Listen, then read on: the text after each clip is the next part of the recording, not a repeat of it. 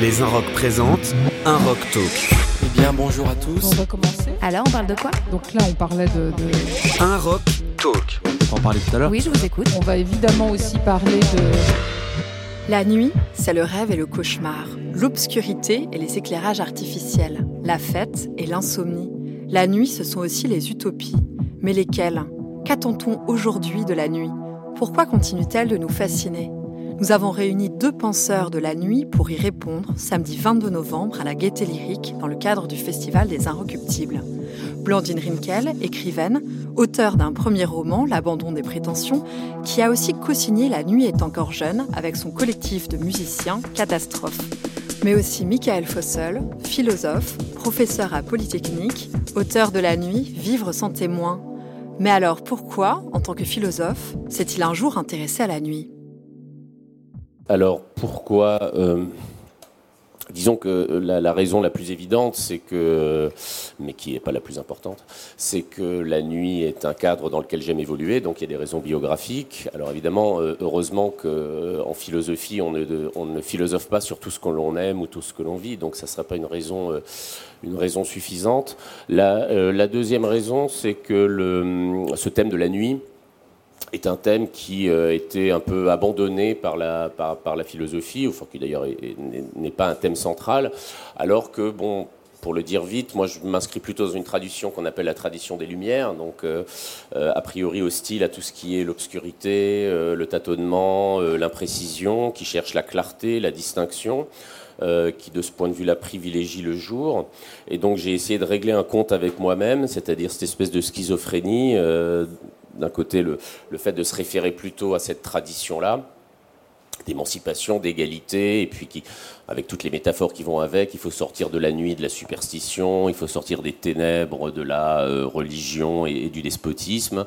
Euh, D'un côté, donc, j'étais, si l'on veut, euh, un animal du jour, et puis je constatais qu'au fond, la nuit, pour les raisons qu'on va sans doute évoquer, la nuit était aussi un, lieu, un espace et un temps, si je puis dire, dans lequel les lumières, y compris dans la dimension politique, pouvaient être expérimentées.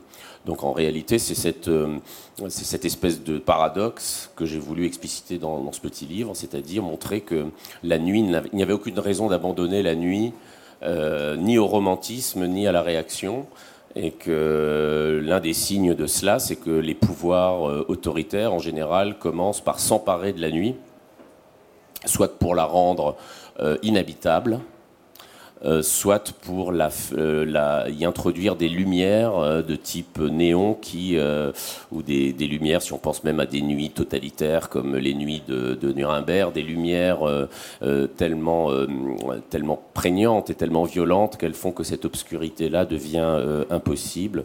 Et donc, de ce point de vue-là, je pense qu'il y a quelque chose à dire et à penser, surtout à expérimenter, de nuits progressives ou progressistes qui se refusent, je dirais, à la fois à cet abandon de la nuit au sommeil et puis à cet abandon de la nuit à des lumières, euh, à des lumières blanches qui la dénaturent.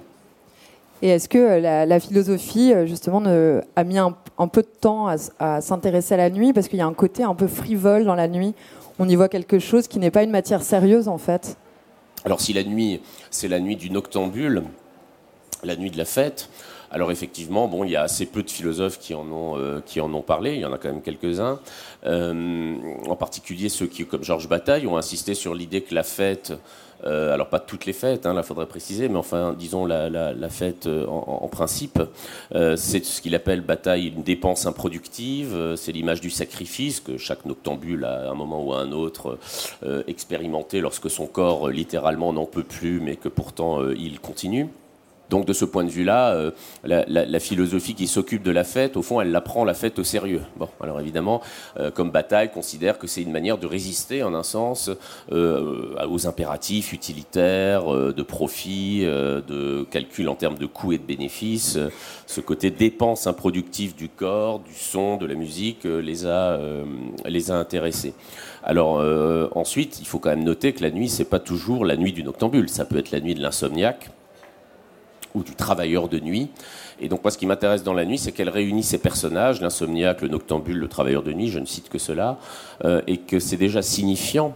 Alors elle les réunit pas physiquement, en général, ils sont compartimentés dans des nuits euh, séparées, mais il arrive peut-être pas à Paris souvent, mais en tout cas dans d'autres villes, il arrive que se croisent ces figures nocturnes le fêtard qui sort, euh, le travailleur de nuit qui va au travail, euh, l'insomniaque qui n'arrivant pas à dormir erre dans les rues, et que c'est dans, dans ces croisements-là que quelque chose au fond est instructif, parce que si on en va, je vais m'arrêter, si on va directement à la politique, ben ça veut dire qu'au fond, les questions sociales, le travailleur de nuit surexploité, le sociétal, c'est-à-dire le fêtard qui, ma foi, le bobo parisien, on va dire, enfin, s'il veut faire la fête, il n'est plus tellement parisien, euh, mais euh, plus difficilement parisien, disons. Euh, le sociétal, et puis le métaphysique, l'insomniaque qui est terrassé d'angoisse, bah, peuvent se croiser à des occasions nocturnes qui ne se retrouvent pas le jour où les expériences sont le plus souvent compartimentées, séparées, hiérarchisées. Et toi, Blandine, c'est ça qui t'a intéressé aussi dans la nuit, le côté, la liberté, le fait que les choses sont moins compartimentées? Euh, oui, alors euh, moi aussi, évidemment, en premier lieu, c'est pour des raisons biographiques, peut-être un peu, un peu différentes, mais j'ai, avec Catastrophe notamment, on travaille beaucoup la nuit, euh, aussi pour des, parce que le jour, on a, on a d'autres choses à faire. Enfin, il y a des gens qui, qui c'est un, peu moins le cas maintenant, mais il y a des gens qui étaient salariés, qui ont des, qui ont des travails, donc c'est un petit peu difficile de se retrouver pour travailler le jour. Et donc, de fait, c'était souvent la nuit qu'on se retrouvait et qu'on discutait, et donc c'est la nuit que des, que des idées ont ont émergé, et sans doute de manière un peu plus libre. Moi, plus personnellement, je crois que c'est parce que euh, ce qui m'a autorisé à écrire et à, dire des choses, c'est toute une constellation de, femmes qui parlent de la nuit ou depuis la nuit. Euh, c'est Annie Lebrun, euh, Anne Dufourmentel, Mona Cholet. voilà, c'est des, femmes qui sont dont, les écrits déjà sont au croisement de plusieurs genres, sont un peu euh, opaques. C'est pas, c'est pas très clair ce qu'elles font. donc c'est un peu contre la clarté. Elles écrivent un peu contre la clarté. Et, euh, quand j'avais 15 ans, je me, je me, souviens avoir lu euh, une phrase que citait Annie Lebrun. C'était une phrase de Breton où elle, elle, disait qu'il fallait, qu'il fallait, enfin, s'intéresser à l'infracassable noyau de nuit au fond de chacun et c'est une phrase qui m'est beaucoup restée. Et la nuit, de fait, est restée là beaucoup comme un motif euh, qui, permettait soudain de, de, penser un peu plus librement, d'avoir des gestes un peu plus libres, de... mais, comme une métaphore avant d'être euh, quelque chose de vécu quand j'étais jeune, parce que tout simplement je sortais moins, parce que j'étais, j'étais, jeune en fait, c'était un peu compliqué de sortir à 15 ans euh, très tard la nuit, mais j'avais la nuit comme un espèce de truc qui, qui m'appelait, quoi, qui revenait dans tous les textes qui, qui, me, qui me mobilisait. Et voilà, c'est pour ça que je me suis intéressée. Je réponds du coup à la première question très prosaïquement, parce que j'ai l'impression que Michael a dit beaucoup de choses que, j'aurais euh, dit euh, un peu autrement, donc je ne vais pas répéter. Et euh, justement, quel est ton rapport, toi, à la nuit Personnellement, ça a toujours été quelque chose de rassurant pour toi Ou est-ce qu'à un moment, la nuit aussi, tu l'as vu comme un danger Quelque chose à conquérir? Non, c'est pas rassurant du tout, la nuit. C'est pour ça que c'est intéressant. C'est bien sûr, ça rend inquiet. Euh, je, pense notamment à, quelque chose qui, me semble être parisien ou pas forcément parisien, mais des grandes villes. C'est les espèces de cris qu'on entend euh, dans la nuit quand on est chez soi. Je ne sais pas si vous voyez ce que je veux dire. on entend des cris un peu être. Vous, voyez ou pas? Parfois, on est, chez soi et on entend des, des espèces de cris qui viennent, euh, qui viennent de nulle part. Et moi, ça m'a toujours, euh, enfin, ça, depuis la première fois que je les ai entendus, ça m'a beaucoup interrogée. Et j'ai l'impression que c'est un peu l'inconscient de la ville qui se manifeste comme ça, de manière euh, très saugrenue. Et, la, nuit, on a des espèces d'indices de choses. Bah, ça, peut être ces cris, mais ça peut être aussi juste des, sais pas, des, formes qui passent. Enfin, on voit pas bien. On, voit pas bien ce qui se passe, quoi. C'est bien sûr inquiétant, mais c'est parce que c'est inquiétant qu'il y a quelque chose à, creuser, à aller voir, que le, euh, le disque de Catastrophe, donc il y a un disque qui est sorti qui s'appelle La nuit est encore jeune, a été composé euh, strictement de nuit, parce que la personne qui l'a composé, Pierre Jouan, qui l'a composé principalement, euh, ne, peut, ne peut composer que la nuit. Quoi. C'est, pas, pas un romantisme, hein, c'est de fait, sinon il se sent, euh, il se sent je sais pas, appelé, je pense appelé par le jour, appelé par le fait que les gens marchent dans la rue, enfin comme appelé à les rejoindre, à faire quelque chose de clair, et s'autoriser à essayer des choses, à, mettre les mains dans une matière qu'on ne comprend pas tout à fait, s'autoriser à ne pas savoir ce qu'on fait, à ne pas, à ne pas, à ne pas avoir compris avant de faire. Quoi. Euh, la nuit le permet et, peut-être euh, peut-être le jour un peu moins. C'est le tâtonnement dont tu parles beaucoup dans ton, dans ton livre, Michael. Oui, c'est ben, pour euh, rebondir un peu sur ce que vient de dire euh, Blandine. Euh, il faut partir, je crois, de choses très simples, enfin d'une chose très simple, très élémentaire, à savoir que la nuit, on y voit un peu moins bien. Et cette manière de neutraliser un peu le, enfin pas cette manière, cette nécessité d'ailleurs de faire que la, de, s'adapter à, un état, une atmosphère où la vision, la vue, le regard ne constitue plus le sens principal, alors que dans le jour, c'est quand même à partir de la vision qu'on s'oriente, qu'on agit, que l'on euh, pense aussi d'ailleurs, euh, de, ce qui est au départ une infirmité, ou en tous les cas une, apparemment un handicap, euh, la nuit fait, pour ceux qui la traversent, parce que la plupart des gens, et il n'y a rien à dire là-dessus, hein, je suis pareil que Blandine, j'aime pas dire il faut ou il faut pas, la plupart des gens, bah, justement, ne veulent pas vivre cette, ce, ce handicap ou cette privation de vision, mais ceux qui vont euh, éprouvent, parfois dans la peur, pas toujours, euh, quelque chose de très particulier, c'est que euh, les autres sens prennent en quelque sorte le relais de la vision, et en particulier, effectivement, l'ouïe et le toucher. Alors, c'est pour ça qu'on dit le regard tâtonne, ce qui est une chose assez,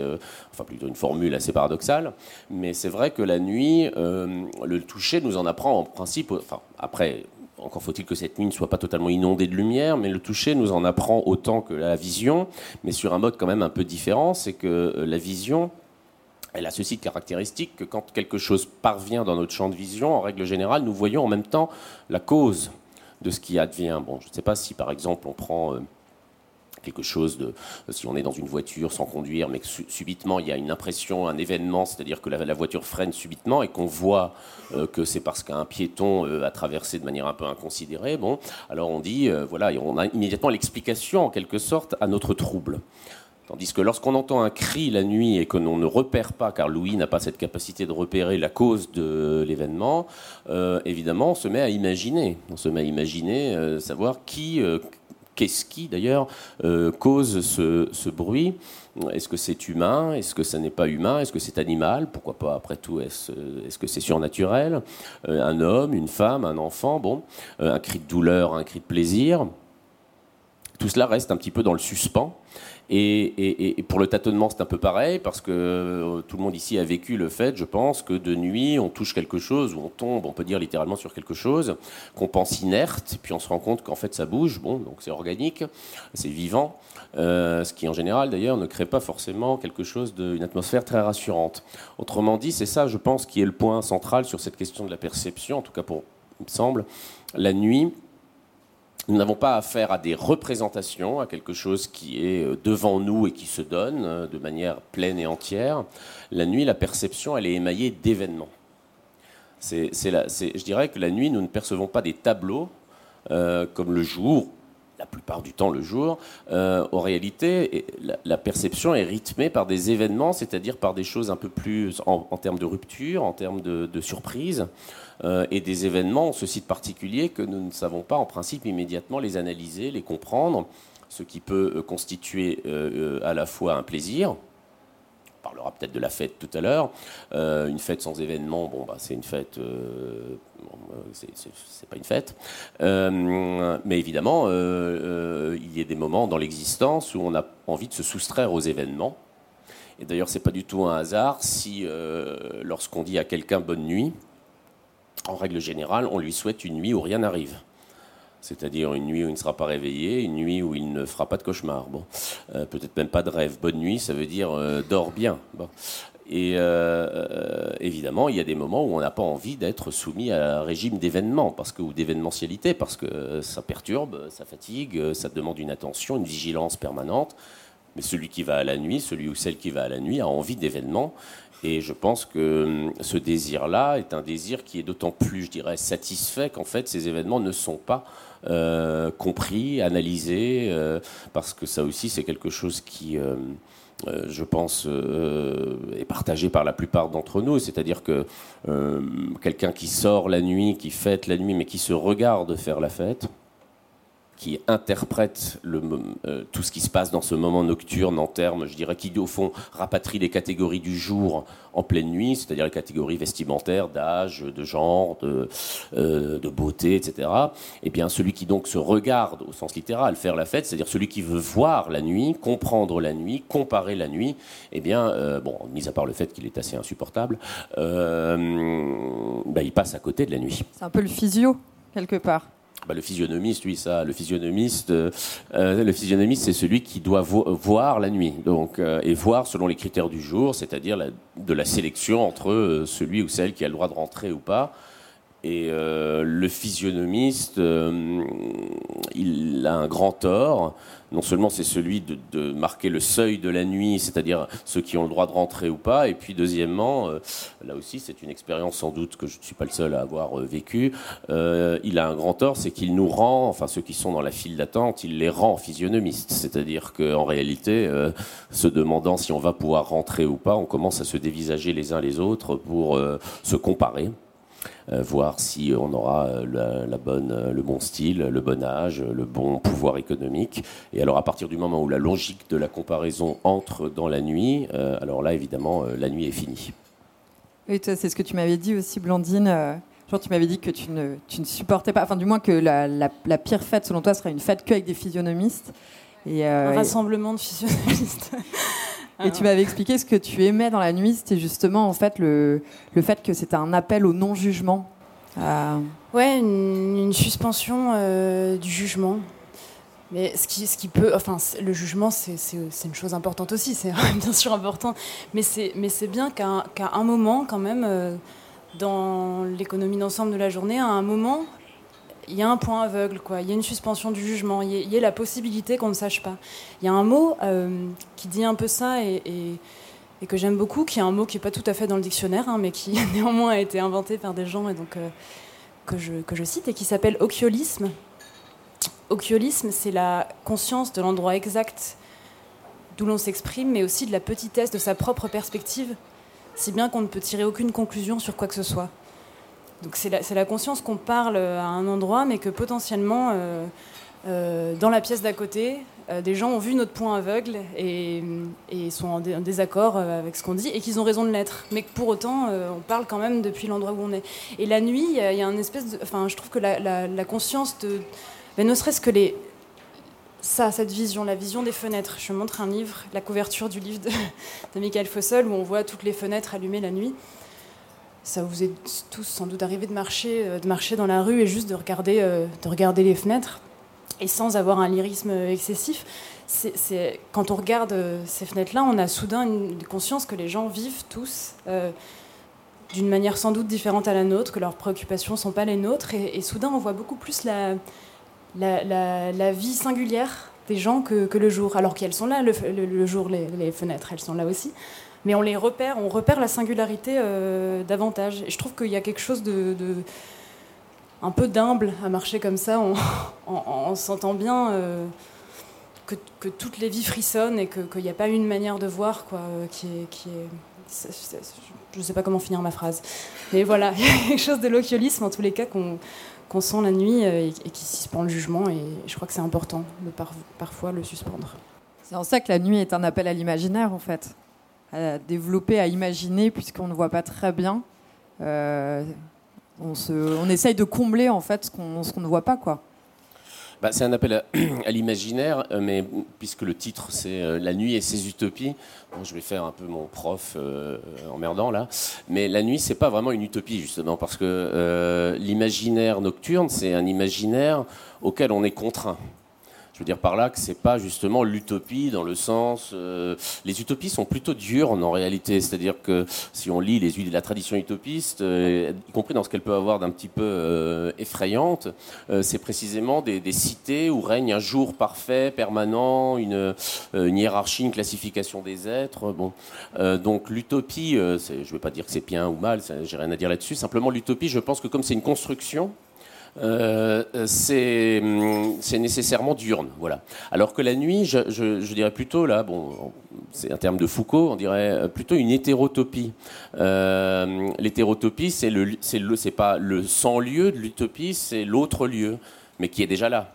Hein, alors Foucault dit bon bah l'hétérotopie c'est euh, dans une société c'est l'ensemble des lieux qui ne sont pas gouvernés par les normes de cette société. Il cite la prison, euh, l'asile, etc. Alors évidemment l'hétérotopie ici a une dimension plutôt négative. Bon, mais euh, la nuit c'est une hétérotopie au sens simplement où nous vivons dans un dans un dans un temps ou dans un espace qui n'est plus régi par les mêmes normes. Et c'est ce qu'on disait tout à l'heure. Bon bah c'est plus la vision, c'est plutôt l'ouïe ou le toucher.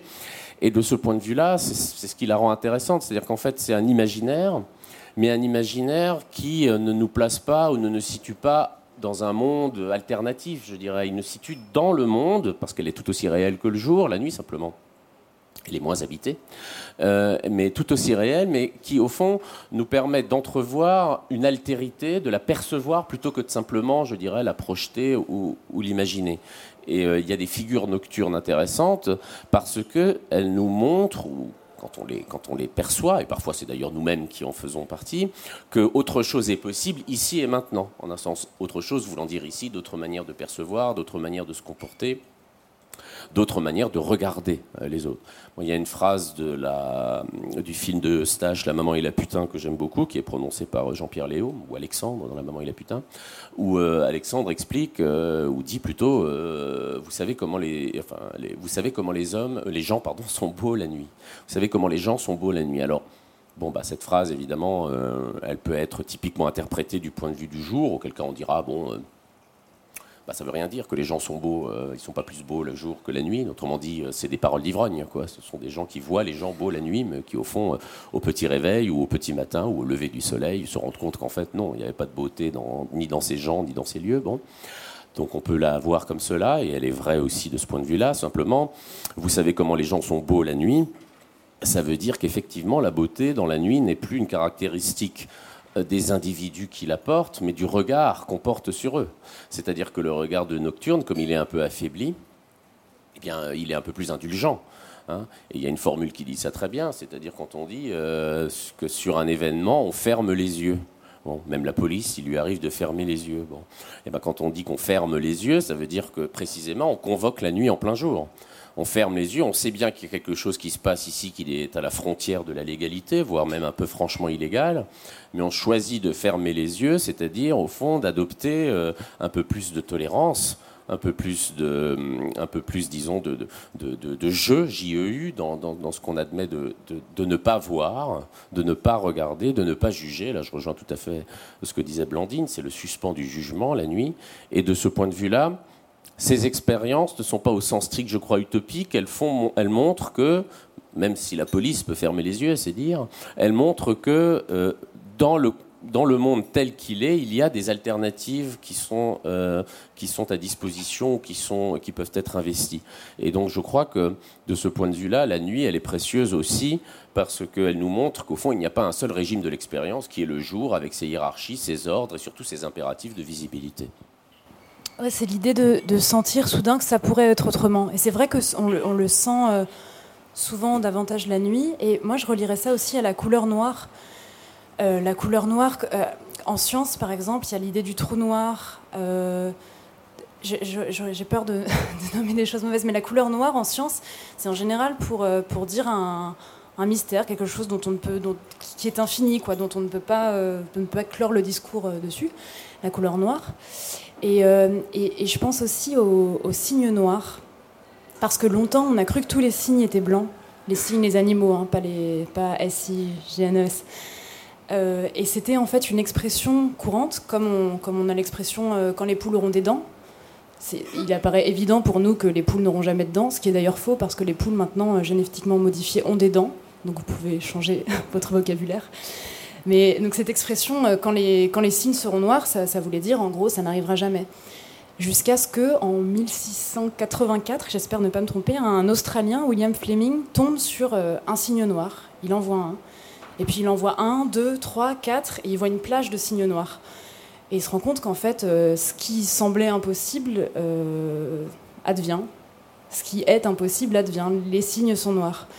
Et je, je relis ça à la nuit parce que, parce que en tous les cas dans le motif qu'on a de la nuit, la, couleur noire, l'opacité, le, euh, c'est quelque chose qui est, très présent et, j'aime bien euh, penser que cette, que le noir, c'est ce qui peut être autrement. Quand on voit pas, le noir, c'est toutes les couleurs, quoi. Donc potentiellement, tout peut se trouver, euh, tout peut se trouver dedans. Et potentiellement, la nuit, on a des idées de, de, choses qui ne devaient pas arriver, qui pourtant arrivent, qui sont impossibles, comme les signes noirs, et qui pourtant sont là. Et qui seront à vérifier le jour. Mais, mais on peut en avoir des éclaircies, des idées. La nuit, c'est le noir, mais c'est aussi les étoiles. Il y a le ciel étoilé et le fait qu'on se sent un peu euh, tout petit quand on contemple le. Enfin, on prend un peu en soudain en pleine gueule, en fait, le, le fait qu'on appartient à un univers, plus que le jour, je trouve.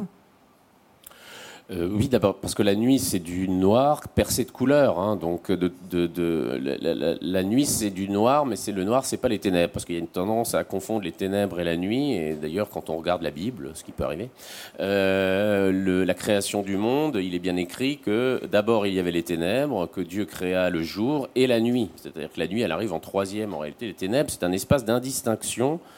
Euh, qui est noir peut-être, mais qui n'admet aucune variation, autrement dit aucune couleur.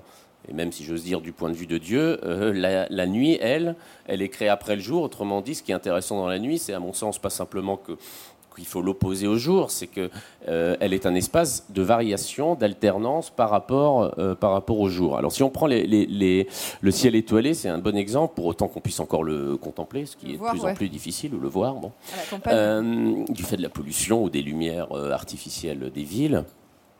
Parce que là, on est dans un régime de la perception, moi je pars toujours de ça, qui est vraiment alternatif à celui du jour. Parce que le jour, bon, il y a une source de lumière unique qui est le soleil et qui a ce site particulier que nous ne pouvons pas la regarder en face. Enfin, il vaut mieux en tout cas éviter de le faire. Autrement dit, euh, y a cette, c'est pour ça que le jour est apprécié par les régimes autoritaires, parce qu'il y a cette idée que il y a un centre à partir duquel tout le reste est illuminé, qu'on ne peut pas avoir accès au centre. en gros, c'est un petit peu ça. On retrouve ça d'ailleurs dans certaines fêtes, puisque c'est un petit peu le fil conducteur. C'est-à-dire, au fond, il y a un centre euh, qui est occupé par euh, le musicien, le, le, le disjockey, ce qu'on voudra, et autour, la masse attroupée, enfin bon, je suis un peu méchant, la masse rassemblée, disons.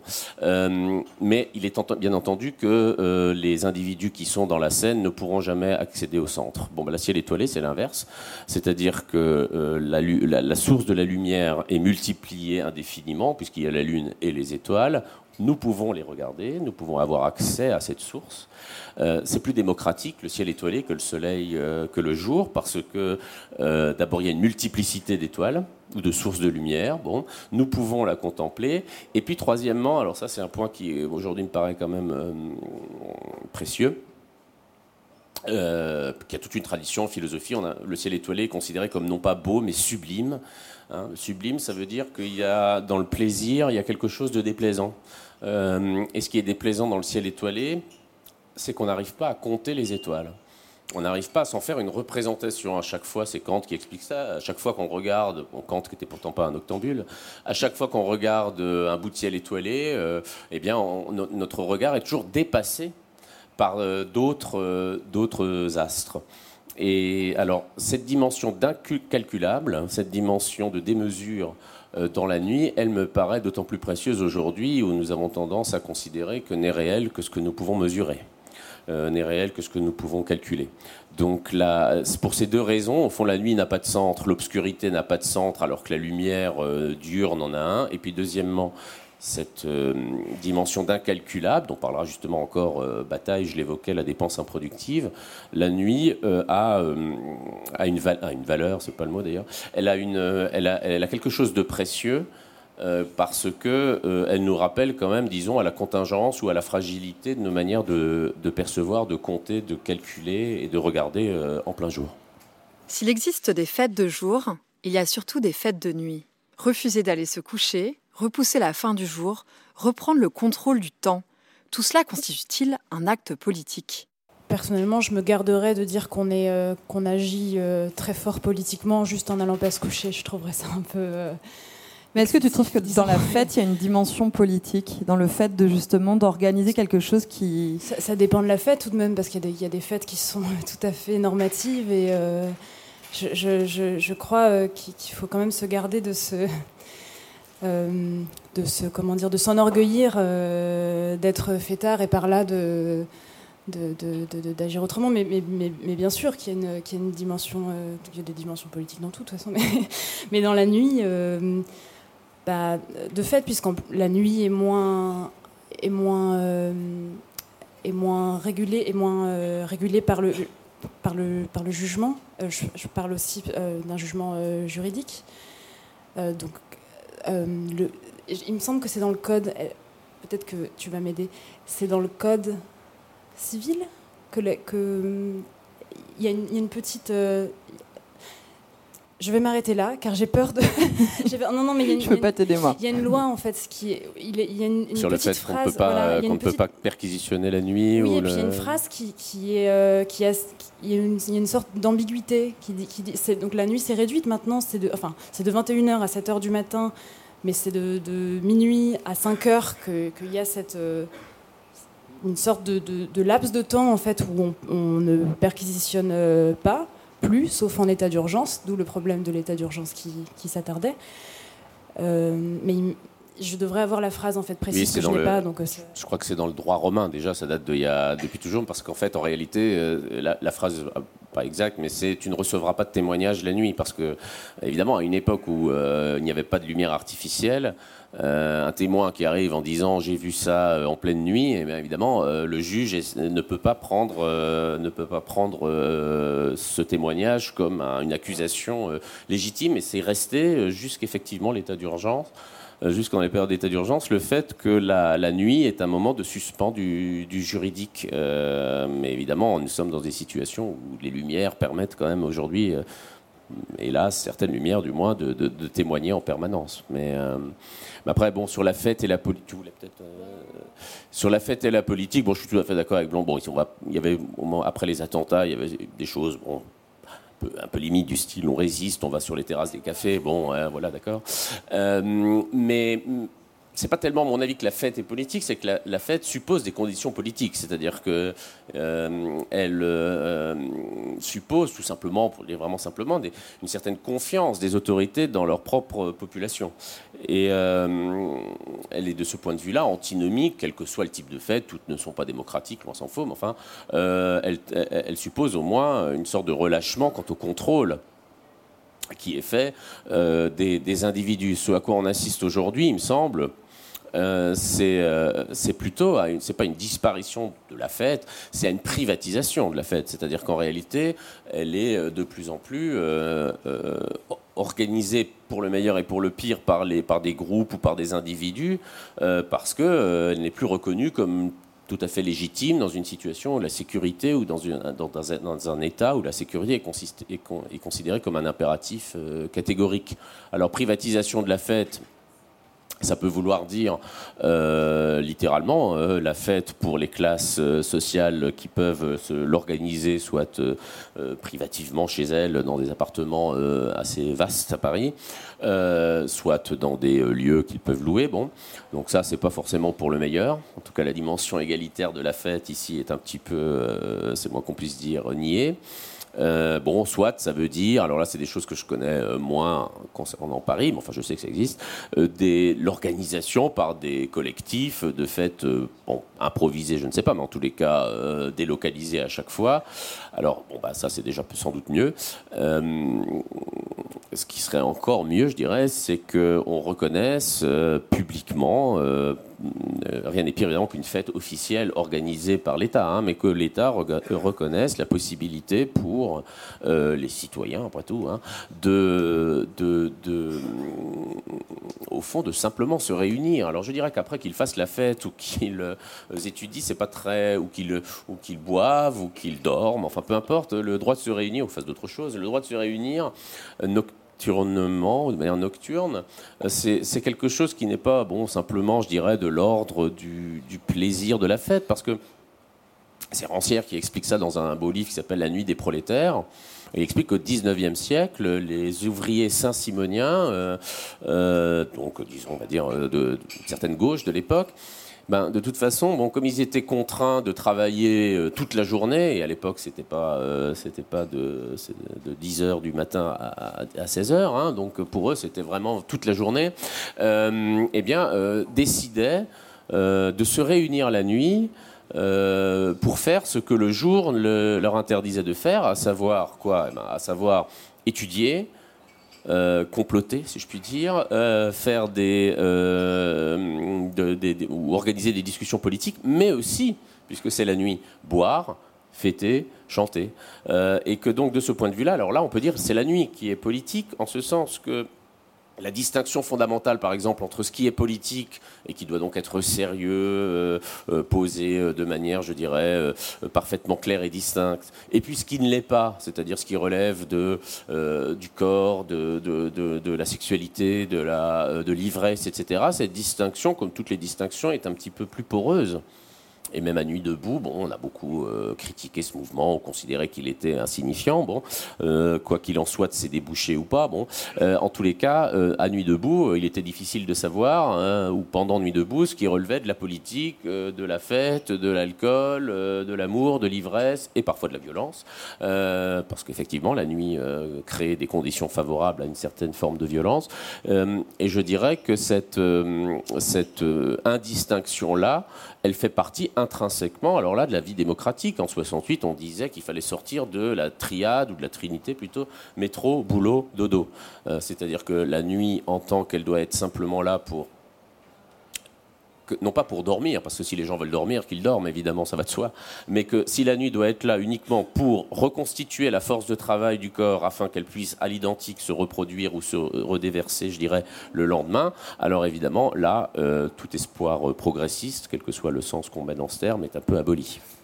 Effectivement, la nuit, c'est euh, quand même le, moment où on peut vivre, en fait, en dehors euh, du cadre, on va dire, du travail diurne. Et toi, avec euh, le collectif Catastrophe, Blandine, vous aviez signé un manifeste. Là, je m'écarte un peu de juste la nuit, mais où vous appeliez un peu au faire euh, et justement à, ne, à faire. Est-ce que tu peux nous en dire plus sur, sur justement ce. Et on le retrouve d'ailleurs dans, dans l'ouvrage La nuit est encore jeune On ne le retrouve pas, pas exactement. Euh, et il me semble que c'était pas ça, a été vu comme un manifeste et maintenant, euh, une fois qu'un mot est posé, c'est très difficile de l'enlever. Donc, euh, donc je, dois répondre. Texte. ouais, une tribune, un texte qu'on avait envoyé à Libération de manière assez, euh, assez finalement assez innocente. Alors je sais que ce mot est mal vu, mais bon, je crois que c'était le cas néanmoins. C'est-à-dire, on avait écrit un texte et, et, et la nuit d'ailleurs, et la nuit, un peu, un peu pour rire, on s'est dit ah tiens, et si on l'envoyait à Libération en cherchant une adresse sur Internet comme ça et on l'a envoyé. Et c'est devenu tout à fait autre chose parce que quand, un texte paraît dans un, dans un journal national, euh, il prend d'autres significations. C'est intéressant aussi de le, découvrir, mais on l'a découvert de manière un peu innocente. Je dis ça pour, pour expliquer que c'était pas tout à fait un manifeste et qu'on. Ah oui, sur le mot manifeste, d'accord. Et surtout, on y a vu quelque chose de très injonctif. On y a lu quelque chose de très injonctif alors que c'était beaucoup plus euh, vulnérable que ça en fait, c'était beaucoup plus fragile. C'est juste, on avait essayé de mettre des idées ensemble. Alors quelles étaient ces idées? Euh, On avait l'impression d'être un peu euh, assommé. donc c'était il y a trois ans, deux, ans, trois ans. On avait l'impression d'être un peu assommé par un certain discours, un discours qu'on retrouvait beaucoup dans les médias, disons les médias dominants, un discours qui, nous disait que, les choses étaient finies, que, que le qu'il n'y avait plus de, plus de travail euh, pour les jeunes. Hein, je veux dire, pour, pour euh, moi j'ai 27 ans, donc pour, j'avais 24 ans. Euh, donc il y avait, avait plus de travail, que, que, le monde allait finir, puisque catastrophe écologique.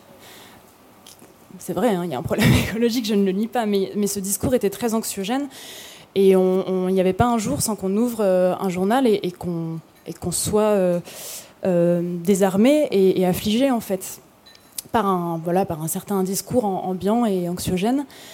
Et, euh, et, c'est très bête, en fait, on s'est dit, on a juste envie de, de, répondre à ça pour gagner un peu de puissance, en fait, et de dire, ben, puisqu'en permanence, on nous dit que les choses sont finies, qu'il y a ce discours qui nous dit que tout est fini, prenons-en acte, d'accord, tout est fini, un certain monde est fini, et nous, on va essayer de refaire autre chose. Donc le titre était Puisque tout est fini, tout est permis ce qui n'était pas du tout nihiliste comme ça a pu être euh, lu et c'était difficile d'entendre que ces lectures en avaient été faites parce que vraiment je suis très très éloignée du nihilisme.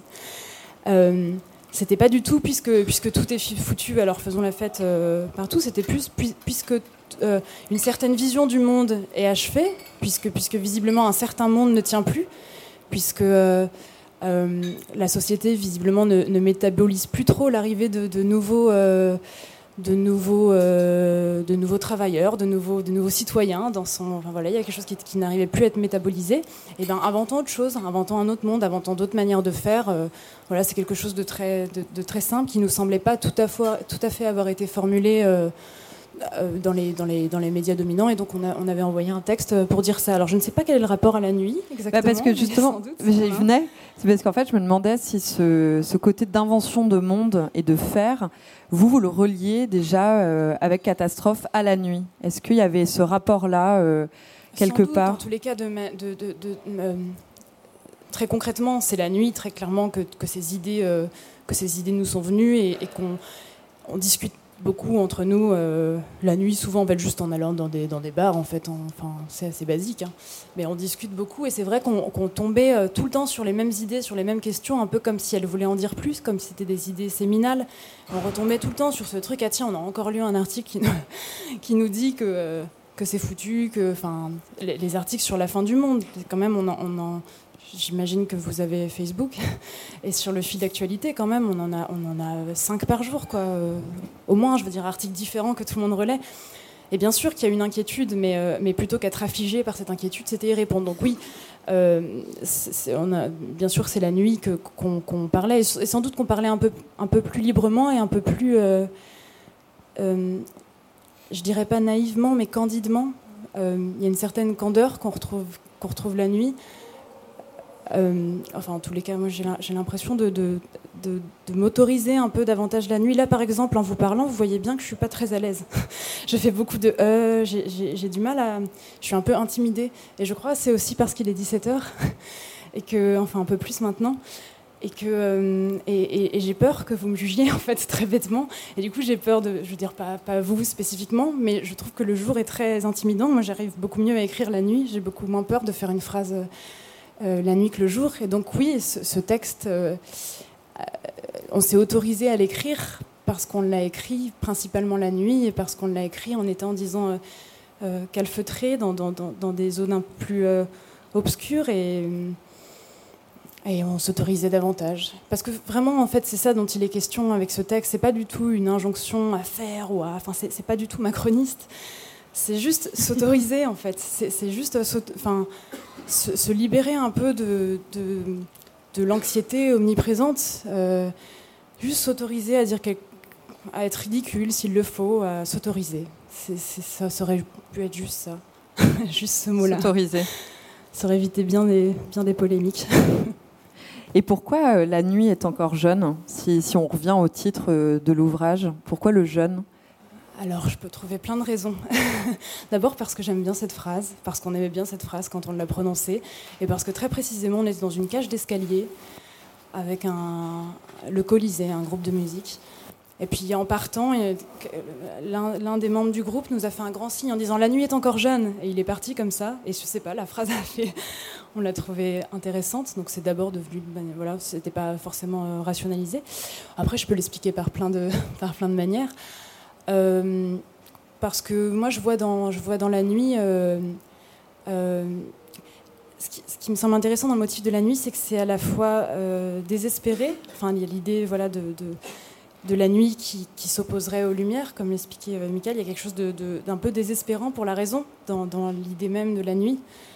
Quelque, bah, le noir, quoi. L'idée d'être sombre, de de, ne plus y arriver, de ne pas y croire. Il y, a tout un motif comme ça qui, rejoint la nuit. Et, en même temps, je pense que c'est quand on, quand on accepte de plonger dans le noir, d'aller dans, dans, la sombreur, de se dire, ben ouais, ça va. La société va bien, nous, ça va pas. Enfin, quand on y va vraiment, qu'on plonge dedans, qu'on peut retrouver paradoxalement un, un, espoir, un espoir désespéré en fait. On arrive à la fin de quelque chose, bon, bah, n'y a plus qu'à essayer autre chose, quoi on n'espère plus rien en fait d'une certaine manière de faire, donc on n'a plus qu'à inventer quelque chose d'autre. Et j'aime bien ce, ce, paradoxe, le fait qu'il y ait une, une, joie qui vienne du tragique, qui vienne d'un sens tragique de l'existence. Oui, ça va finir en fait, et c'est ce dont je parle est, très concret en fait. Je, parle de la mort, de la mort euh, de, certaines manières de faire, de certaines manières de vivre, de certains, métiers, de la mort. Euh, du monde humain, quoi, de, ce qu'on appelle l'anthropocène. Mais je parle aussi de notre propre mort. Nous, on, en parle beaucoup avec Catastrophe de, Ça, paraît bête, hein, dit comme ça, mais c'est quelque chose auquel on pense beaucoup, quoi, au fait que, ça va s'achever, qu'on va mourir. Et, la nuit nous rappelle un peu ça quand même. La nuit, il y a l'inquiétude de la mort. Et pourtant, je crois que c'est en pensant à la mort, en tous les cas dans, dans, mon cas et dans notre cas dans Catastrophe, c'est en pensant à la mort et parce qu'on y pense, parce qu'on veut y penser, parce qu'on refuse de faire semblant qu'elle n'existe pas, qu'on est libéré qu'on est libéré de quelque chose. Quoi. Puisque, puisque ça va finir, alors vite, euh, faisons les choses, en fait, autorisons-nous. Euh, tentons des gestes parce qu'on ne pourra sans doute pas les tenter euh, infiniment. Enfin, on ne pourra pas les tenter infiniment, c'est sûr. On va mourir, c'est certain. Il n'y a pas d'autre possibilité. Et donc, oui, c'est vrai qu'on ne l'avait pas du tout évoqué, mais, mais, mais, quand même, l'imaginaire de la nuit, pour moi, pas que pour moi, l'imaginaire de la nuit flirte avec celui de la mort. Et donc celui de l'érotisme aussi, puisque tout est, tout est relié. C'est marrant. Elle est, elle, est, en, voilà, la nuit est encore jeune, euh, la mort est encore loin aussi, et pourtant elle nous permet d'être euh, jeune. Quoi. Penser à notre propre mort, paradoxalement, nous donne de l'énergie. Voilà, c'est un petit petite chose tenue, quoi, mais je, je, tiens à ce paradoxe, à ce, à ce tragique joyeux, au fait que la mort permette et n'empêche pas. Et C'est marrant que tu parles de la mort parce que euh, hier on, accueillait euh, entre autres Christophe Chassol sur, euh, sur le thème de la fête et il nous racontait un truc qui était assez, enfin, assez bouleversant. Il disait que lui en fait il, il, avait vraiment du mal à aller se coucher. C'était une grosse angoisse chez lui et qu'en fait quelque part en n'allant pas se coucher il, avait un peu l'impression de ne pas mourir quoi, de, de repousser la mort. Est-ce que vous, vous, êtes, vous avez cette même impression ou vous êtes d'accord avec ça ou? Euh, disons que l'angoisse, enfin, il y a plusieurs types d'insomnie, mais l'angoisse, euh, l'insomnie d'angoisse, pardon, c'est-à-dire celle qui fait qu'on n'arrive pas à s'endormir, elle est certainement liée au fait qu'il faut euh, s'abandonner à une obscurité de laquelle nous ne sommes jamais garantis de devoir ou de pouvoir sortir. Donc le, le, le, le, fait de ne pas vouloir S'endormir parce que l'on n'est pas certain, ou de ne pas pouvoir d'ailleurs s'endormir parce qu'on n'est pas certain de se réveiller, oui, effectivement, ça a à voir avec la, avec la, avec la mort et avec la catastrophe. Je pense à un, titre de Derrida qui s'appelle Chaque fois unique, la fin du monde. Euh, auquel je pense pas mal parce que ces derniers temps, enfin ça fait longtemps, d'ailleurs c'est marrant parce qu'on se disait avec Blandine qu'on se croisait sur des thématiques. J'avais écrit sur la fin du monde il y a elle n'est toujours pas advenue. Il y a un livre qui s'appelait Après la fin du monde. Donc euh, finalement, c'est quand même le fait de se retrouver dans l'après qui est intéressant, de se projeter au-delà de cette fin du monde, parce qu'on on revient beaucoup sur cette thématique aujourd'hui. Euh, et certainement à juste, enfin, bah, non, pas à juste titre, euh, mais on y revient beaucoup par une voie qui me paraît pas la bonne, c'est-à-dire celle de l'effondrement, de la crise écologique, de la catastrophe, qui, au sens, bon, on l'utilise d'un point de vue écologique, qui sont à mon avis des problématiques différentes. La fin du monde, elle s'affronte singulièrement pas collectivement. Euh, et, euh, et, la fin du monde, c'est un peu le sentiment de celui euh, que, ou de celle qui, ou c'est l'angoisse, disons, de celle qui ou de celui qui ne se refuse au sommeil comme une possibilité de laquelle il pourrait ne pas revenir. Et on, sait bien aussi que là, aussi bien dans l'histoire de l'art que d'un point de vue subjectif, l'image même du soleil couchant, du crépuscule, on dit de la nuit qu'elle tombe, on dit jamais du jour qu'il tombe. Euh, la nuit qu'elle tombe, tout ça évidemment évoque métaphoriquement euh, le sentiment d'une fin de partie, euh, d'une fin du monde, parce qu'on associe le possible au jour. C'est-à-dire qu'en réalité, bon, bah, la nuit, le moment où la nuit tombe, c'est le moment où tombe aussi sur tout ce qui aurait été possible de faire l'impossible, l'impossibilité, la conviction de l'impossibilité. et on dit qu'on remet au lendemain, bon, ou qu'on abandonne. Bon, bah, précisément, si on s'intéresse à la nuit et à la catastrophe dans leur dimension positive, euh, et, après tout, pourquoi pas même à la fin du monde dans leur dimension positive, c'est-à-dire à la fin d'un monde, eh bien évidemment, euh, on peut essayer de réinjecter du possible là où on ne voit en général que de l'impossible. Et en réalité, quand on parle de fin du monde, bien souvent, on entend ou bien la fin du capitalisme, ou bien la fin de la société marchande, ou bien la fin de la société de consommation. Hein, on peut développer ça indéfiniment, ou bien la fin du diesel, tiens, par exemple. Et on imagine que euh, bah, le monde, est, comme c'est la société de consommation, c'est le marché, c'est le capitalisme et c'est le diesel, euh, il ne peut y avoir au-delà de cet euh, horizon que les ténèbres. Bon. Ben, euh, je dirais que d'une certaine manière, il faudrait essayer collectivement, j'entends, enfin là je dis il faudrait, mais euh, en tout cas il serait, euh, il serait plaisant d'essayer d'envisager de, que euh, la fin d'un régime du monde n'est pas la fin du monde, quoi. Voilà, euh, ce qui n'enlève rien aux difficultés considérables de cet imaginaire et de cette invention-là, ce qui ne veut pas dire que il faut stigmatiser les gens qui qui prennent du diesel parce qu'ils n'ont pas d'autre moyen de le faire. C'est pas du tout évidemment ça que je veux dire.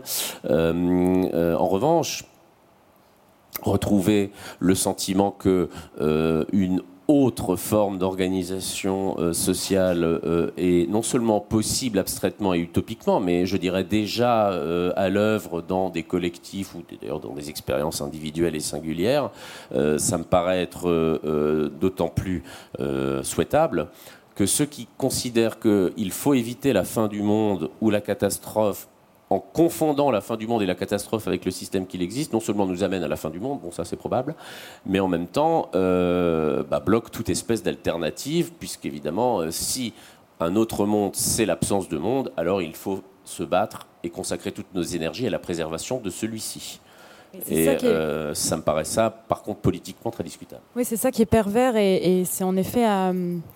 Il y, a une perversité quoi, dans le fait de nous faire croire que, que la fin d'un monde et la fin du monde. Parce qu'en effet, nous montrons pas qu'il y a une autre. Enfin, ça nous oblige en fait à, choisir de, conserver ce monde. Et c'est exactement euh, en réponse à cette perversité-là. Je crois vraiment que le mot perversité euh, euh, est le bon et approprié. Qu'on avait voulu écrire ce texte et d'ailleurs le, le, livre en question. voilà une dernière chose, euh, je voulais revenir sur une, phrase de ton livre, Michael, où tu dis, je crois que c'est toi qui l'écris, ou c'est une citation, je ne sais plus. Tu dis, on peut comparer le rapport moderne à la nuit avec l'apparition historique du désir de gravir les montagnes à la recherche de paysages inconnus. Je trouvais ça très beau et assez juste. Euh, est-ce que tu peux nous en dire plus? Oui, euh, c'était une comparaison que je faisais entre la, découverte de la, enfin, l'invention plutôt de la notion de paysage on a le sentiment que l'idée, on, peut avoir l'idée que le, contempler la nature ou contempler le, la, oui, la nature, le paysage, non pas pour dans l'idée de, l'exploiter, non pas dans l'idée d'utiliser la nature à des fins de consommation ou de production, bon, euh, que ce rapport esthétique au fond au monde euh, ou à la nature, euh, bon, bah, il appartient à l'homme ou à l'humanité depuis toujours. En réalité, non. Il y a des historiens de l'art qui ont montré que on peut dater à peu près cette découverte du paysage par euh, l'ascension du mot Ventoux euh, euh, de Pétrarque au, XIVe siècle à peu près, dans mon souvenir XIVe siècle, c'est-à-dire où un poète monte sur une colline, rencontre d'ailleurs des, paysans, des bergers plutôt, qui lui disent mais qu'est-ce que tu vas faire au sommet de cette colline? Puisque précisément personne ne s'y rendait, ou pas de cette, montagne, pardon, le mont Ventoux, et qui répond je vais regarder, et qui est pris pour un fou, parce qu'en réalité, euh, bon, bah, la nature est considérée comme encore dangereuse, hostile, etc. Donc il y va, et puis il écrit un texte là-dessus sur son ascension, et les historiens de l'art ou des idées datent en général la notion de paysage, c'est-à-dire le rapport au monde comme pure contemplation esthétique, de ce, et le désir pour cela de ce, de ce moment-là. Eh ben, il me semble de la même manière que le désir de nuit, c'est-à-dire non pas la nécessité de la nuit au sens du travailleur nocturne, ça, ça existe euh, depuis euh, toujours, euh, non pas la nécessité ou la douleur de la nuit, c'est-à-dire l'insomnie, mais le désir d'investir la nuit par la fête ou par simplement la déambulation nocturne, il a une histoire euh, que j'ai essayé, dont j'ai essayé de montrer qu'elle est celle de la modernité justement et qu'elle n'est pas d'ailleurs incompatible avec des lumières artificielles hein, pour euh, commencer à, à, entrouvrir, pardon, le, le, Paris nocturne et aller le contempler. Il a bien fallu qu'il y ait des premières lumières artificielles au XVIIe, XVIIIe siècle, XVIIIe surtout, des réverbères, etc., mais qui n'ont rien à voir avec les néons d'aujourd'hui et que ce désir d'alternance dans son expérience, ce désir nocturne de ce point de vue-là, qu'on peut comparer au désir euh, d'aller euh, contempler la nature esthétiquement, euh, il était indissociable de la modernité, des Lumières, en réalité, paradoxalement, et que de ce point de vue-là, il fallait essayer de le préserver face aux tentations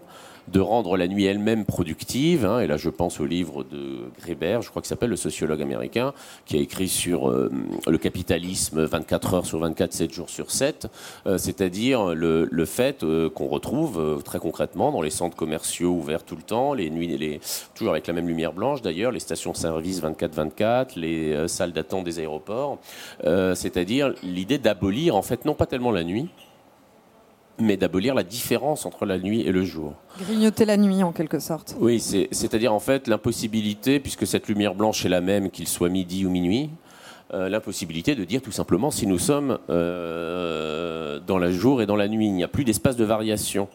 Et je rappelle quand même, enfin c'est Greber qui le rappelle, que cette lumière blanche elle a une origine assez euh, euh, précise, si l'on peut dire. C'est un instrument de torture. Hein. C'est-à-dire qu'elle a été, utilisée, cette lumière diaphane, là, extrêmement profonde, extrêmement violente. Elle a été, elle est probablement d'ailleurs encore utilisée, hélas, à Guantanamo pour empêcher les euh, prisonniers de dormir, euh, puisqu'on leur projette cette lumière euh, dans, le, regard, enfin bon, sur leur visage, et autrement dire, attendant que, parce qu'évidemment ça rend fou, hein, littéralement l'impossibilité de dormir, mais l'impossibilité aussi de savoir si nous sommes dans le jour ou dans la nuit, de le sentir, pas de le savoir, de le sentir, euh, dans l'hypothèse ou dans l'espoir, si je puis dire, qu'ils se mettent à parler. Bon, enfin bref. Donc c'est un instrument de torture et, euh, et en ce sens, euh, la préservation de la nuit, elle est très concrète. Hein. Elle, a aussi à voir avec la préservation par rapport à tous les dispositifs sécuritaires, vidéosurveillance, néon, etc., qui nous sont qui nous sont appliqués. Et je pense souvent à une, enfin je pense souvent, je pense là à l'instant surtout à une phrase d'un un poème de Guervik, qui est une sorte de dialogue, qui est un dialogue d'ailleurs, euh, qui, est, le suivant. Euh, c'est la nuit, point d'interrogation, ça dépend. Ça dépend de quoi Ça dépend de nous. Euh, et, en réalité, effectivement, l'animal humain, si je puis dire, il a cette capacité à faire qu'il fasse nuit, midi à minuit, ou plutôt minuit à midi d'ailleurs. Et cette capacité, c'est une force, c'est une puissance qui, qui est, un petit peu fragilisé par ces lumières qui nous empêchent en réalité qu'il fasse nuit euh, quand nous le euh, désirons. Et je pense que s'il y a quelque chose à préserver, s'il faut, je me finis par un faux, tant pis, préserver quelque chose, c'est cette capacité, malgré tout, euh, à ce que la nuit dépende un peu de nous et pas de ceux qui nous gouvernent. Il me semble que, que pour rebondir sur. Je déteste cette expression. Pour rebondir sur. Est-ce qu'on a des alternatives à ça? Chaîne pour, euh, pour enchaîner. Euh, c'est moi ce qui me frappe dans, cette lumière blanche, donc qui est la lumière des, magasins, euh, la lumière qu'on voit quand on, va. des centres commerciaux, des centres commerciaux sur la viande, par exemple. ce qui me frappe, c'est que ça abolit toute nuance, toute possibilité de contraste et métaphoriquement aussi, je crois que, exiger la clarté, exiger la lumière du jour, euh, également sur nos pensées, sur nos discours, c'est euh, leur refuser euh, la nuance, l'ambiguïté. Et il me semble que métaphoriquement, faire nuit en plein jour, ce serait accepter que les choses sont contradictoires, ambiguës, complexes, torsadées, enfin, et ne pas, ne pas croire aussitôt avoir reconnaître, ne pas vouloir tout de suite que ça soit clair, accepter que ça soit un, peu long d'arriver à, quelque chose, d'arriver à une relation, d'arriver à une phrase, d'arriver à accepter que ça soit ambigu et, d'abord sombre et nocturne et pas compréhensible et, voilà. La nuit, c'est aussi, pour rebondir juste, euh, dernière chose sur, euh, sur justement la temporalité, la nuit, c'est aussi, euh, j'ai l'impression, enfin, le lâcher prise et le fait de, de perdre du temps aussi il y a beaucoup ça dans la fête finalement. C'est aussi pour ça qu'elle est, elle est, souvent très méprisée. C'est parce que euh, finalement il y a un côté où on, ça, ne sert à rien euh, parfois. Enfin, ou du moins. On ne sait pas à quoi ça on sert. On ne sait pas. Voilà, c'est. En effet, je pense que dans la méfiance de la nuit, il y a une méfiance de l'inutile, du du pas identifiable, quoi, de l'incompréhensible. Bah, D'ailleurs, c'est un, un, morceau de, musique qu'il y a dans le disque, La nuit incompréhensible, parce que je crois que c'est vraiment ça, c'est que la, nuit, quand elle est vraiment vécue, et quand elle n'est pas vécue sur le mode du jour, mais vraiment sur le, sur le mode de la nuit, on ne la comprend pas. On pourra la comprendre éventuellement euh, qu'a posteriori, mais si on la vit en la comprenant, on ne la vit pas. Et, et c'est ça qui, en effet, fait un peu peur à nos, à nos cerveaux qui, euh, d'humains qui, qui aiment comprendre et qui aiment euh, rationaliser euh, aussitôt, quoi. Enfin, tout en vivant, qui aiment prévoir, en fait. Voilà, c'est, incompréhensible car imprévisible. Et je ne sais pas quelle était la question. Si, si, bah, c'était ça. Bon bah merci beaucoup. Bah, je crois que on a fait le tour. Est-ce que vous, voulez que je fasse le moment malaise de la question? Est-ce que quelqu'un a une question? Ah bah oui. Donc c'est pas un moment malaise, c'est génial. J'avais une remarque et une question un peu un peu réactionnaire, je crois, euh, vu tout ce qui a été dit. Euh, tu as posé la, plutôt as affirmé que le, le, posé la question sur le fait de savoir si le fait d'aller dans la nuit, de sortir, de faire la fête aussi, c'était pas une forme de bravade justement à un, changement de moment en fait d'aller dans la nuit. Et moi, enfin, la remarque, et moi j'ai plutôt l'impression qu'aujourd'hui il y a une, inversion de l'impératif euh, social qui est que c'est très difficile de ne pas de ne pas sortir quand on est en week-end, quand on est en, vacances avec des amis. Le fait de ne pas faire la fête tous les soirs, justement, c'est quasiment difficile politiquement en fait de dire non, bah, ce soir, moi j'ai envie de d'être tranquille, de lire, de faire autre chose. Tout le monde est en train de boire, etc. Enfin, j'aime beaucoup la fête, mais euh, c'est devenu politiquement difficile en fait de ne, pas la faire en permanence. Et j'avais une question. Tu parlais tout à l'heure de, euh, de l'insomnie.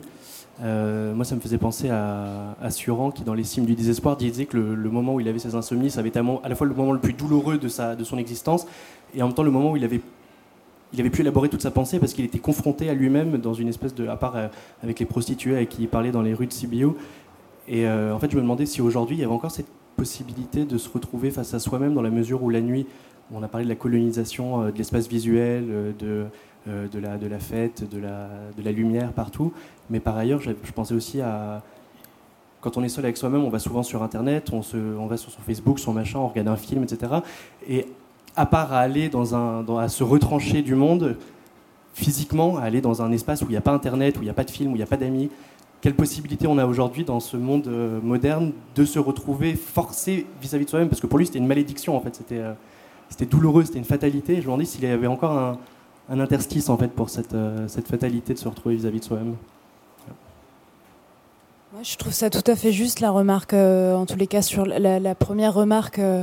c'est, pour ça que j'y répondais sur, sur la nuit qui serait un acte politique, enfin le fait de sortir qui serait un acte politique fort. C'est pour ça que j'y répondais avec un peu de, doute, enfin, en disant, euh, voilà, je pense qu'il faut en effet se, garder de, de, s'enorgueillir. Je l'ai déjà dit cette phrase, mais parce que parce que je crois aussi que, que c'est euh, que c'est très codifié quand même de vivre la nuit telle qu'on la telle qu'on la vit euh, avec ce qui est surprenant aussi. Enfin, je, ne dis pas que la surprise que la surprise n'existe pas parce qu'il y a des codes, mais mais, mais, mais, tout le monde sort. Enfin, c'est quand même c'est majoritaire, je pense, de, de, de, de sortir. Peut-être pas de sortir en permanence et tous les week-ends, ça, ça appartient, j'imagine, plus à la jeunesse, mais, mais de sortir. Je sais pas, si c'est si majoritaire, euh, parce que la sortie, ça implique aussi euh, à qui est l'espace nocturne, quoi. bon, là, ça, là, on va partir sur une heure de talk et on n'a pas le temps, mais par exemple, on n'a pas du tout abordé, c'était pas le sujet, mais la question des, des femmes dans la nuit il y, a plein de questions. Quoi. La, nuit appartient pas à tout le monde. Euh, et je pense que la nuit, il faut aussi avoir du temps, en fait, et se dire tiens, je vais sortir ce soir. Et je pense qu'il y a des, gens euh, qui, n'ont peut-être pas cette possibilité-là. Oui, moi j'ai. J'ai une position, enfin qui rejoint la vôtre. Hein. Je, enfin, la rejoint partiellement. Sortir, c'est un acte politique. le problème, c'est que sortir le week-end, c'est pas sortir. Enfin, tel que vous l'avez entendu, on ne sort pas en réalité, ou la plupart du temps, enfin je veux dire, euh, là je parle de moi, hein, on, ne fait qu'aller vivre ailleurs ce qu'on peut vivre euh, chez soi, compte tenu de la manière dont, euh, pour des raisons d'ailleurs en particulier économiques, hein, il faut quand même dire les choses clairement, le prix de la nuit est tellement élevé qu'on ne fait que rencontrer des gens qu'on rencontre le jour socialement. Donc, si sortir veut dire investir un espace alternatif, je pense quand même que c'est une expérience politique ça n'est pas seulement sortir dans la fête, mais quand même, mais ça devrait l'être aussi. Par contre, évidemment, si sortir c'est la sortie impérative, là par exemple, on, on va rentrer dans ce qu'on appelle de manière ironique, enfin pour moi ironique, la période des fêtes. Alors bon, euh, chacun euh, chacun, je dirais, un degré de deep euh, euh, différent. Mais euh, la fête impérative, familiale à Noël et amicale à Nouvel An, alors là, la fête impérative, on est tout à fait d'accord que c'est non seulement pas politiquement intéressant, mais alors en tout cas certainement même un peu réactionnaire. Donc là, c'est certain. Après, sur l'autre question, mais qui est peut-être d'ailleurs un peu liée, c'est-à-dire la possibilité que, que nous avons, que nous n'avons plus d'ailleurs, de nous retrouver bon seuls avec nous-mêmes, qui est d'ailleurs une possibilité angoissante. Bon, c'est vrai que la comment dirais-je La lumière blanche dont, on parlait tout à l'heure, c'est pas seulement la lumière euh, des néons, c'est un petit peu aussi la lumière. Enfin, je trouve, là, je parle de point de vue de ma propre perception, hein, c'est la lumière des appareils qui nous entourent, en particulier de ceux qui ne s'éteignent jamais, euh, euh, à commencer par évidemment les écrans. Et de ce point de vue-là, ils offrent, parce que je suis là aussi comme tout le monde, j'en suis un utilisateur, disons, quoique j'ai le sentiment que c'est plutôt eux qui m'utilisent, mais enfin bon, toujours est-il que je les utilise, précisément parce que cette lumière-là, euh, même si elle n'est pas très belle, me permet, ou permet souvent, de se sentir un peu moins seul. Et donc là-dessus, il n'y a évidemment rien à dire.